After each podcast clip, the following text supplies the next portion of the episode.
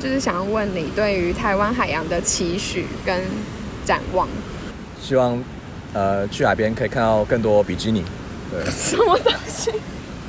就我们海边值得更好的风景，就是因为要让我们呃人来维护，这样会太太太太污染。靠，然后咔咔咔咔。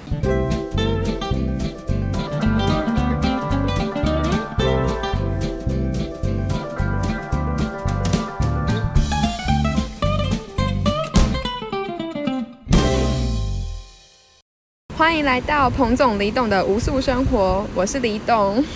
今天就是只有我去找朋友来聊聊永续发展。那今天非常荣幸呢，就是找到了一个根本就是一个海的男子，就是他是台大海洋研究所刚毕业的陈冠言。啊，Hello，嗨，啊，过奖了，呃，我是晒得比较黑的男子。对，那你自我介绍一下，跟大家讲一下，就是你比如说你的专长领域啊，或者是你研究所大概是念什么东西？好。Hello，我的名叫陈冠言，就陈冠希的陈冠言的言。我现在在台大海研所在工作，那以前就是从那边的海洋生物渔业组毕业的。呃，我的专长是珊瑚礁生态，那我的论文是做珊瑚礁的立体结构量化分析。嗯，呃，大家对这个不知道有没有兴趣啊？听起来很复杂，可是你讲的话，大家应该都有兴趣。我讲大家有兴趣。呃，其实不会很复杂，但是珊瑚礁的结构它本身是复杂的，就是为什么珊瑚礁结构那么复杂嘞？就是因为鱼要很多住的地方嘛，就像我们人一样。那如果这个珊瑚礁的结构太单调的话，鱼就没有地方住。嗯，那鱼没地方住的话，就其他的大鱼就没有食物吃，所以说我们的渔业资源就会跟着消失。对，所以说研究这个珊瑚礁的力结构是很重要的。嗯，但是传统上嘞，就是我们这个方法，嗯，就它蛮缺乏的，就只是用我们的人人眼去目视辨别。复杂还是不复杂？对，但这不够客观。嗯嗯。所以说，我们现在有个新的方法，就是我们可以用这种拍照的方式，嗯，然后来建立它的三 D 模型。嗯。还有三 D 模型之后嘞，就可以来做一些量化分析。嗯。对，那我那我做的是在垦丁万里桐。嗯。那我就我比较是，呃，距离入水点。的远近，看它的这个复杂度有没有差异。嗯，结果最后的结果哦，的确就是在距离入水点比较近的地方，它的复杂度是有显著差异的，就比较低。对，嗯嗯嗯。呃，所以我的研究的结论就是说，哦，这个游客的活动就真的是有可能会影响到珊瑚礁的复杂度啊。嗯。啊，游客怎么影响的嘞？就是你想想看，就海边又做了什么啊？就有没有乱踢？有没有踩这个珊瑚礁？就或者说你把这个泥沙扬起来？这都会让这个珊瑚礁死亡。那如果珊瑚礁死了的话，它就没办法维持它的结构复杂度，所以它就越来越单调。啊，鱼就枯枯，就鱼就没有地方可以住，有没有地方可以觅食，有没有地方可以繁殖？对。所以现在主要珊瑚面临的问题会是人为劳动比较多，还是像什么之前说的暖化，就是全球暖化现象？哦。这是一个大问题啊，而且呃，我认为是要看区域的。那暖化它是一个很全面的问题，就是全世界世界各地都有。那人为活动的话是看地区，就它是不是一个很热门的观光景点。像这个万里桐，我去的地方就是它垦丁，潜水教练都会带那个入门的学生就去那个地方，嗯所以说那个地方受到人为冲击相对来说是比较大的。嗯那而且像我们台湾，它地狭人稠，所以海边受到人为活动的影响，呃，是会比一些比如说菲律宾、印尼那些地方来的大。对，嗯，所以是不同层面上的，对，有不同的问题。好，我就看到你的 Facebook 发文，稍微看了一下，你有你有一张那个你的论文的海报，所以我就觉得很有趣，然后才会想要邀请你来。你看一脸疑惑，就是真的觉得很有趣，就是我完全不懂这一块，可是对，可是很很想知道这样，所以才会想要邀请你来参加我们的节目这样。OK，然后所以今天主题就是希望可以跟大家讨论。我们不用讨论那么严肃的学术议题，可是我们可以讨论说，那从这样子的发现就可以去反映到说，我们人类是不是可以有再多做一些什么，然后或者说我们就是因为少做了什么，然后到导致现在海洋上有很多的问题，这样。嗯哼，嗯，对，这的确是还蛮重要的。最近新闻有很多啊，就是说什么哦，不要擦防晒乳，因为对珊瑚有害。那这确实是一个事实啊，就有蛮多化学的药品会对珊瑚还是一些其他敌生物会造成一些影响。呃，不过这只是诸多问题的其中之一啊。像是在海边，如果你有去过海边的话，常看的话，就可以看到，哎，其实海边有很多海漂垃圾啊，这也是很重要的问题。海漂垃圾，或者说开发，就是开发，像我们现在做的这个地方，它以前是垃圾掩埋场，就在海边。啊，有很多，比如说做渔港啊，台湾每十公里就有一个渔港。那过度的开发也会让这个海边的生态系被破坏，嗯，对啊，海边生生态系被破坏，不是只有珊瑚死掉，还有美鱼吃这个问题而已，它其实是有更大的问题，就会它会让整个环境变得更恶劣，啊，环境恶劣的话，就会就会很臭，就那种藻类，啊，对啊，没有适当的生物储储存那些有机质的话，那。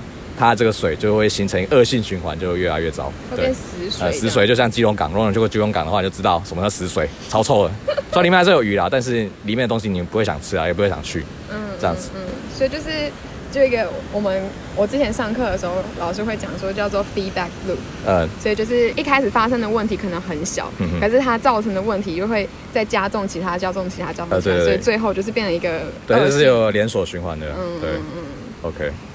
对啊，不过说到刚刚说到的防晒，我的确是每个人都可以做啊。但是我的建议，就虽然我个人是不做防晒的，因为我已经很黑了，但是其实你可以做一些物理性防晒啊，像这个李董，他今天又穿了一件防寒衣，白色的哦，很赞，不用涂防晒乳就可以达到防晒效果。嗯，对，嗯，OK。那除了刚刚我们有提到的呃游客的问题啊，然后开发案的问题啊，你觉得还有什么可能是海洋现在面面临到的一些挑战？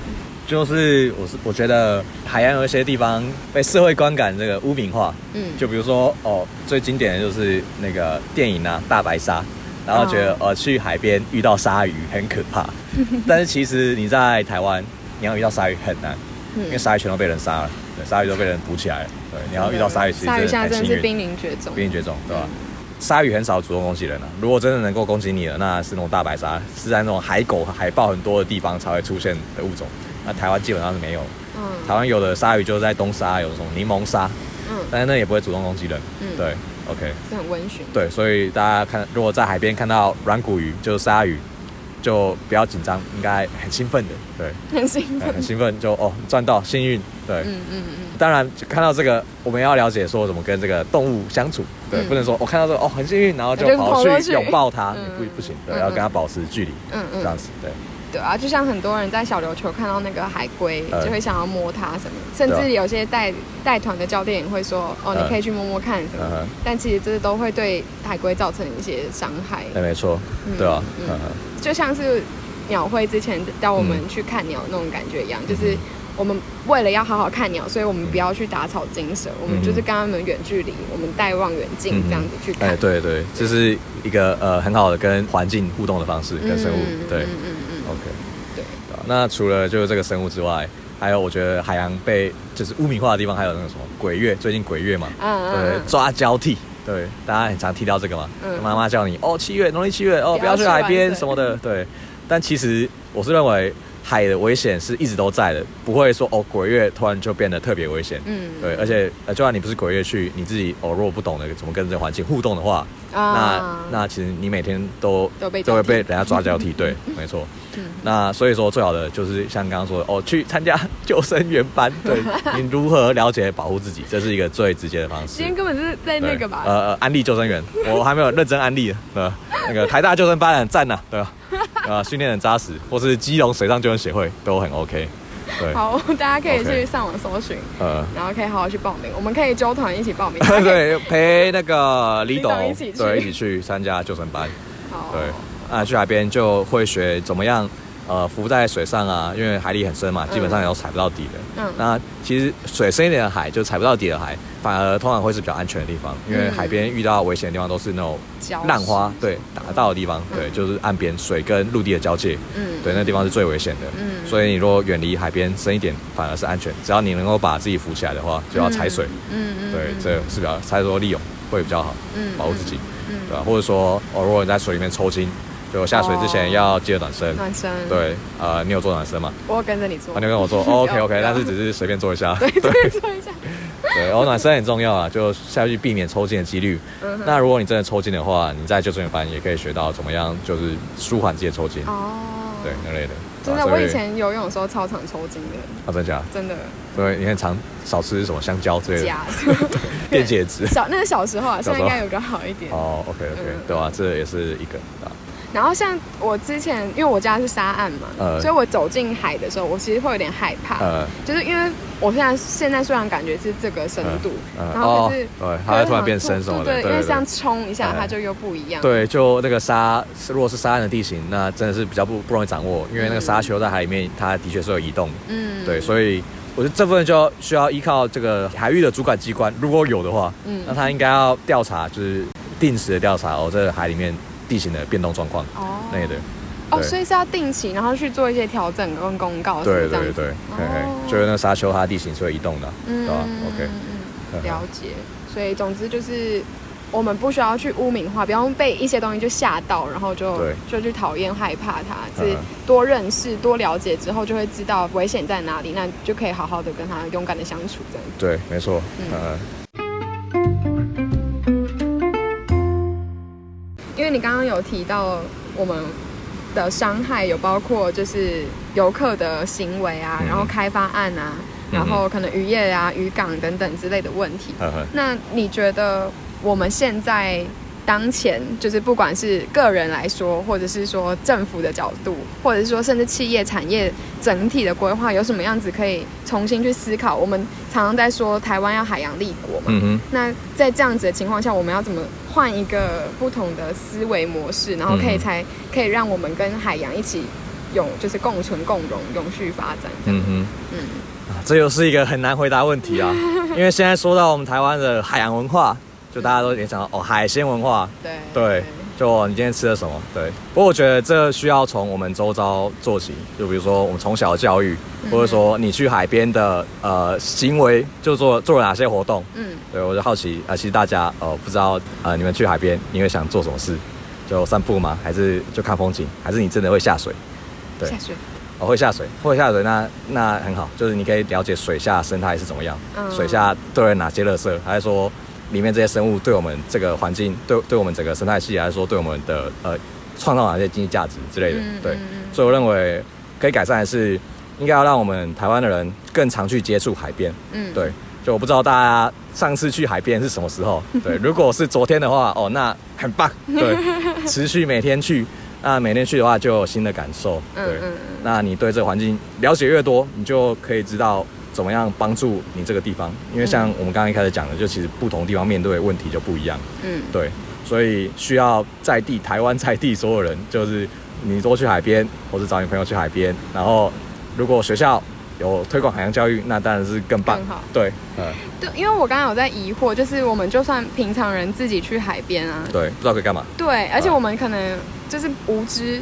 就也不是无知，就是我们不知道要怎么亲近，所以有可能反而造成伤害。哎，这样讲没有错。对，那你觉得有什么？这这这是一个双面刃啊，对吧？嗯。像最近有很多什么秘境嘛，对，那这个秘境就是它是很少人去的地方。对。但是秘境一旦被曝光之后，就很多人去。对。对。啊，我刚刚说的人多去的话是好事。去了解，但是在了解之前，我们应该要先知道怎么样跟环境互动。嗯，那我觉得这要回到我们从小教育。嗯，对，所以我觉得如果要根本解决这个问题的话，那应该在我们国中、国小，在什么自然课还是什么什么课？生物课。对，就你要把这些课程，就是让学校那些专业的老师。教你去怎么跟这个环境互动，要有个好的方式。嗯，什么时候可以下去，什么东西不能碰，或者说你去海边有哪些禁忌，嗯啊，哪些是行为是会伤害环境的？对，应该在国小国中的时候就有老师一个好的一套系统来告诉你，而不是说你只是去出社会之后就随便。对，嗯，我觉得不只是海洋，我们对于整我们台湾的教育，其实对于怎么接触大自然都很欠缺。没错，因为我们以前自然课。都在怎么都在准备怎么考试啊？对，然后家政课都跑来搞，就就来考试还是什么的，对啊，就失去那堂课本身的意义。但也有可能是学校怕风险啊，因为比如说带一堆海学生去海边的话，嗯，怕出什么意外。对。但是我觉得至少就像你刚刚说的，我们就算不进行直接到那个地方去，但是老师至少可以先教一套规则。对啊，你可以看个影片啊，对，还是说设计一种情境教育，或设计一些特殊的教案都可以。嗯，对，至少要让你知道。我们周遭的海是什么？就比如说你住苗栗，苗栗的海边长什么样子？有哪些生物？对啊，我我是基隆人，啊，基隆有哪些东西是有特色的？对对，像呃很多人说到珊瑚，我的研究是珊瑚嘛，嗯，那很多人都都说，哎，那你可以看到珊瑚啊。其实就是海里面珊瑚很多啊，到处都是。我们是亚热带国家，海里面很多珊瑚，只是是多是少的问题。嗯，但是生物课甚至也不会讲哦，珊瑚它是什么刺之暴动物。哦对啊，然后它分类怎么样，巴拉巴拉很多，但是他他没有告诉你台湾哪个地方有珊瑚长什么样子，他会跟你讲啊，怎么样跟这个物种来去互动，对。对，是缺少的，所以我觉得未来这方面是可以再加油，对吧？嗯，或是透过民间社团，不一定要靠学校，嗯，对，就是一个整个社会教育的呃氛围，社会氛围建立，对，嗯嗯嗯。不过我觉得现在是有变好了，像很多粉砖啊，越来越多人喜欢去练 free diving 或 scuba diving，嗯。对，那这对他们来说会好事，因为他们会去接触相关的资讯，对对，是包包含在里面的。嗯，而且大家想要去潜水，就想要看美景，对，那就知道说，哦，我为了要看这个，我一定要更注重教育什么之类的，嗯嗯，没错。了解。那因为你刚刚我们刚刚早上在聊天的时候，你有提到说，你觉得最根本的解决方案，你你自己觉得说要让海洋产业被就是形成嘛？哦，对啊，可以更具体的说明一下吗？海洋产业哦，呃，这边说到的是怎么样发挥海洋产业的影响力嘛？嗯哼，因为呃，这这就是一个很难回答的问题。今天有问题都都难以回答。呃。就我个人想法，就是如果就是生态环保，像呃李董对他的研究就是做呃做做什么？我是我是在做一个呃，就是一建立一种合作模式，然后来去解决永续问题。哦，解对解决永续问题嘛？对。那解决永续问题。有些民众会觉得，哦，我们是学者，哦，讨论这个，哦，很空泛，到到底有没有对这有帮助？嗯，所以我觉得撇除掉哦这些研究的东西，那应该要要建立就是经济层面的话，我觉得包含了一方面钱，一方面是人脉这种问题。就我们应该要有一些在地社团经营在地社团，嗯，然后最好的话，我们这个海洋应该要形成一个产业链。当然，当然台湾没有了。嗯，对我个人，因为我现在经验也没有很多，所以想象比较局限。嗯，对，那我想的就比如说休闲产业，对对，或者说当然也不能只靠什么养殖渔业，对，那是比较破坏性的，对，有比较呃有附加价值高的，对，嗯哼，所以就是基本上你的海海洋产业的意思就是。我们回归到海洋本身，它到底能够带给我们什么价值？呃，对，可能是文化上的、思想上的之类的。然后去把这些价值，我们可以转化成金钱的，就是从经济的角度啊，或者说去串联更多的人，然后去把这个的影响力更扩大。就比如说我们刚刚前面讲到，比如说跟开发案的对抗的时候，我们的力量也就会带起来，这样。对，然后也要把人跟海洋连接在一起，因为如果海是你的生财工具的话，你就会想把它顾好。嗯，对，懂，懂，懂，这样我就清楚了。嗯，那你觉得目前有没有觉得台湾政府或是政策上有什么可以更好的做得更好的？现在说海洋立国啊，超棒的啊，嗯，但是政策是一方面的，实际上怎么执行又是另外一方面了。像现在其实已经划设两个海洋国家公园了，像澎湖南方四岛还有东沙，那其实都很棒。但是你划海洋国家公园，但一般人很难去。像东沙，除非你是研究生。或者说你是军人，否则你完全没有机会去。那南方四岛也是啊，就是它虽然呃一般人可以去，但是还是要登记，有有人数管制这样子。嗯，所以我们跟这个海洋的接触还是太少。有个距离。对，有个距离。那现在台湾还有一些政策是什么国建国造之类的，那这又跟海洋生态比较少关系，对吧？国建国造是什么？哦，国建国造就是呃台湾的船要自己做，不要跟外国外买。像我们的海海盐一号啊，以前就是跟挪威买的，嗯那现在就是我们台湾自己做的新海盐一号、二号、三号这样子。哦哦，所以新这一系列是对，就台船做的。哦，原来，所以就是把很多产业的东西，有经济价值的东西，再回到台湾来。对对对，OK。不过我觉得，呃，政府这个呼吁是还是必要的，但是不能一直只有呼吁，对吧？就我们要了解到，我们台湾。这个社会是呃由海洋建立的，因为毕竟我们四面环海嘛，嗯，对吧？到处都跟海有关。但是，嗯，我们目前看到连接太少，就只有渔业还有养殖产业，嗯，比较多跟海洋关系。然后现在离岸风机，对，还可以更多。还有离岸哦，离岸风机哦，这也是一个好议题啊，对啊，离岸风机，另外一个很对，另外一个重要的议题，嗯，所以我觉得应该是说，现在台湾政府其实。就已经有在进步了，他至少从没有到有口号，有口号，对。但是现在从口号到执行，就是另一个挑战。对，嗯。那如果说海洋立国的话，那你就要开放的水域环境啊。那现在遇到一个很讽刺的状况，就是虽然海洋立国，但是如果你去海边，就你会看到一些警示标语啊，说哦危险水域禁止入水。嗯哼。那我觉得这就缺乏了一些教育意义。嗯。就如果你真的觉得这水域是危险的话，那应该特别标明出来，达到它的教育意义。嗯。那民众也才知道说什么时候是危险的，为什么不能下去。嗯。而不是只是用一种很威权的方式说你不能下去就不能下去。对。嗯嗯。这样是呃很不健康的。对。对，这我可以举例，就是在荷兰看到的。嗯。我家附近的一条河，大河那边，它也是有。一个告示牌，可他不是说你不能下去，他是说告诉你说，当你看到水有什么样子的状况的时候，你就要注意，就不要下去，因为那可能会有造成什么样的危险。然后，如果你遇到那样子的危险的时候，你应该要怎么做？就是解决的方案是什么？就是等于先告诉你了。所以，我觉得这是一个很信任每一个人是一个人的那种感觉，就是政府相信你有这个能力去判断、去学习，然后所以你自己在。看了之后，学了之后，然后再去做那个决定。对，那人民也要有自觉，说呃自己的行为要为自己负责，这样。对对对，这样子就我觉得对于政府资源，或者是说对于我们人跟大自然的那个沟通，都是更我觉得是更友善的。没错。对啊，我们就不是你直接就被禁止，我连想认识他的机会都没有，我就先被恫吓住。呃，因为禁止是一种最节省行政资源的手段的，因为他怕后续管理有什么麻烦，就干脆一一律禁止。在台湾很多领域都有，像登山啊，也是最近吵吵很凶的，对，对吧？那我们现在也有在进步啊，不过也多亏了一些民间团体的抗争啊，像那个呃，有有些社团叫什么呃水水水域戒戒严相关的社团啊，就是他们会去划独木舟，然后就特别也不是说特去挑战那个公权力啊，就是要证明哎，他们独木舟划好好的，就比如说去七星潭去哪里，只要。天气还有海象许可条件下，其实他们都可以很安全的来进行这个划独木舟还是风帆的活动。嗯，但是他们平安的下上岸之后，一上岸就遇到海巡署，然后给他们开罚单，开好几万块罚单。对，嗯，对吧？最后跟那个苏贞昌说的海洋立国非常矛盾，对对，遥远，对吧？嗯，对，所以。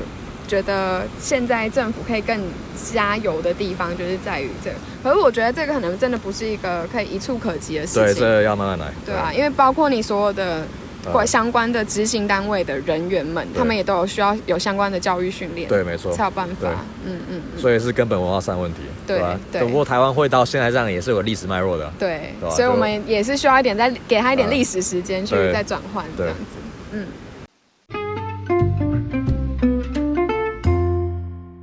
那最后，最后就是想要问你对于台湾海洋的期许跟展望，呃，不管是你自己个人对于这片海，你爱的海的期待，还是说你对于大家跟这片海的关系的期待，这样子。